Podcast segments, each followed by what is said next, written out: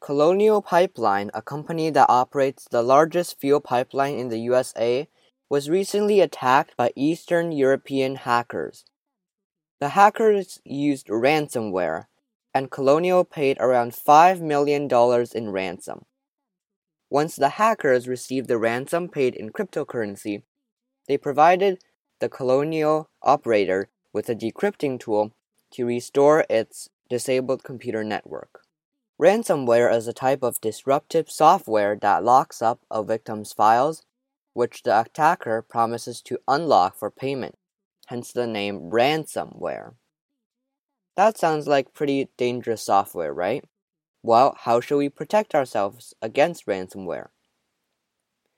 There are several ways to protect against ransomware.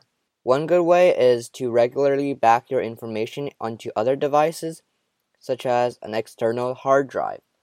A good way to protect files is to keep the files on a device that isn't connected to the internet. Having good security is also important. Creating difficult passwords, updating your systems, and having two factor authentication helps. This is a very dangerous thing that has the potential to damage your computer, so it is very important to stay aware against ransomware. Goodbye.